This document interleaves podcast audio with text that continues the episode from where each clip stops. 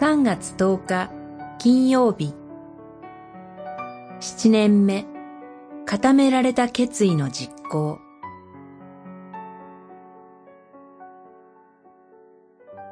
歴代史下22章23章こうして国の民は皆喜び祝った。アタルヤが剣で殺された後、町は平穏であった。二十三章二十一節信玄十二章三節に、神に逆らえば固く立つことはできない。神に従う人の根は揺らぐことがない。と約束されています。その通りに、アハズヤの母、アタルヤは、しばらくの間、王の座を手に入れていましたが、惨めな最後を迎えます。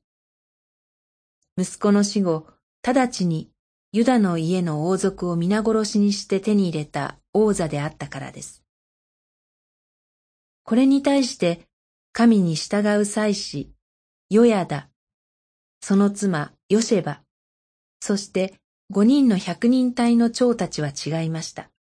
揺るがない根からやがて良き実が結ばれていくように、七年の後、彼らは準備を整えて、たった一人助け出され生き残っていた幼子、ヨアシュを王座につけたのです。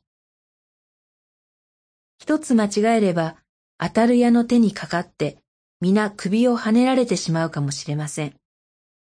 それでも彼らは決意を固めてこれを行い、王座奪還を成し遂げたのでした。これこそが身胸にかなうことと確信していたからです。そして町は平穏を得ることができました。さて、彼らがこの良きことのために七年の時を待つ必要があったように、私たちも長く待たなければならないことがあるでしょう。しかし、心配はいりません。神に従う人の根は揺らぐことがないからです。祈り、主よ、暗闇の時代が続いたとしても、なお望みを持ってあなたに従いゆくものとしてください。